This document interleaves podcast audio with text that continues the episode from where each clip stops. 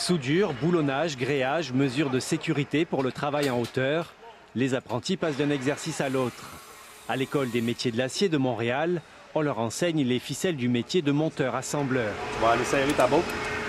On va y en donner encore un peu. Une fois leur diplôme en poche, ils pourront s'aventurer sur des chantiers où, les pieds dans le vide, ils bâtiront des immeubles, des viaducs, des portes d'écluses ou encore des silos. Particularité ici, presque tous les étudiants de cette cohorte sont des membres de la Première Nation Mohawk. Ils viennent de la communauté de Ganawagé, dans la région de Montréal.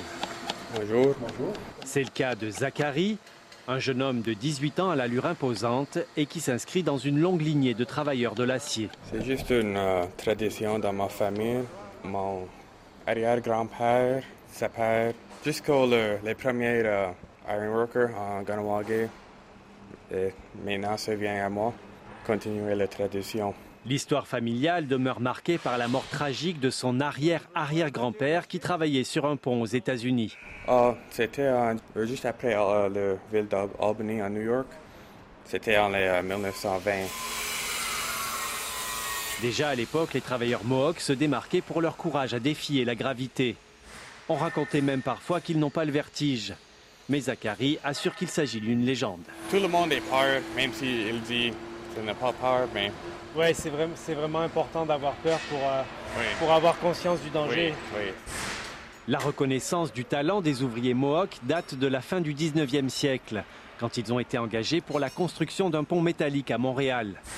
L'intérêt pour les chantiers en hauteur va gagner par la suite d'autres communautés autochtones, comme l'explique l'historien Médéric Sioui, membre de la nation Wendat. Le stoïcisme euh, de certaines Premières Nations faisait en sorte qu'ils étaient recherchés dans ce travail-là parce que justement, ils étaient très efficaces euh, parce qu'il y avait moins peur que les autres des hauteurs et des situations de danger. Lui-même a un ancêtre dont les exploits font partie du patrimoine familial. Ce monsieur-là euh, était euh, extrêmement fort. Euh, était connu pour être capable de se tenir sur la, après la structure du pont d'un bras et de l'autre bras, il, il, était capable de, de se rouler une cigarette. Au fil du temps, les travailleurs autochtones participeront à d'innombrables chantiers certains emblématiques comme celui de l'Empire State Building à New York ou le Golden Gate Bridge à San Francisco. Ils ont été engagés euh, dans tellement d'aventures à travers le monde. Même, hein.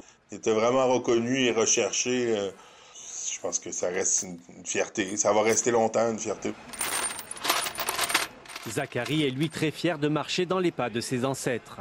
C'est pas tout le monde qui peut dire euh, Oh, j'ai construit ça et ça va rester il y a quelques semaines, il s'est même rendu sur le pont où son arrière-arrière-grand-père a perdu la vie. C'était un peu euh, difficile à voir, mais c'était, c'était euh, comme une connexion. Dans quelques années, il s'imagine travailler sur les chantiers de Nashville, au Tennessee, une ville dont il admire l'énergie et évidemment ses ponts emblématiques sur la rivière Cumberland.